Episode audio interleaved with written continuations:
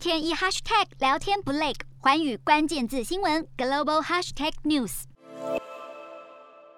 面对中国官方与舆论压力之下，滴滴出行在美国上市一百五十六天之后宣布下市，并且预计明年三月在香港上市。而先前九月更曾经传出北京市政府提议由具有北京官方投资背景的公司入股滴滴，以获取对滴滴的控制权。六月三十号，滴滴出行在美国纽交所挂牌，此举引发了中国当局的强烈不满。随后，滴滴出行立刻遭到中国国家网信办执行网络安全审查，旗下的 APP。全面被撤下，更遭到舆论攻击。如今，在中国国家主席习近平的领导下，中国企业的国营和私营界限已经变得非常模糊。而受到中美贸易战的影响，北京当局更是出手对到美国投资的企业加以管制。面对中国对企业的严格审查，更引发担忧，中国将全面控制私营企业。Hello，大家好，我是寰宇全世界的主持人何荣，常常跟大家分享国际观与国际新闻。但您知道为什么需要关注这些讯息吗？十二月八号星期三早上九点，就在 FM 一零二点五幸福电台幸福联合国，我和寰宇全世界节目制作人王克英将分享国际新闻的重要性以及如何爱上国际新闻。如果错过收听，还可以回听当天上午十点上架的幸福联合国 Podcast 哦。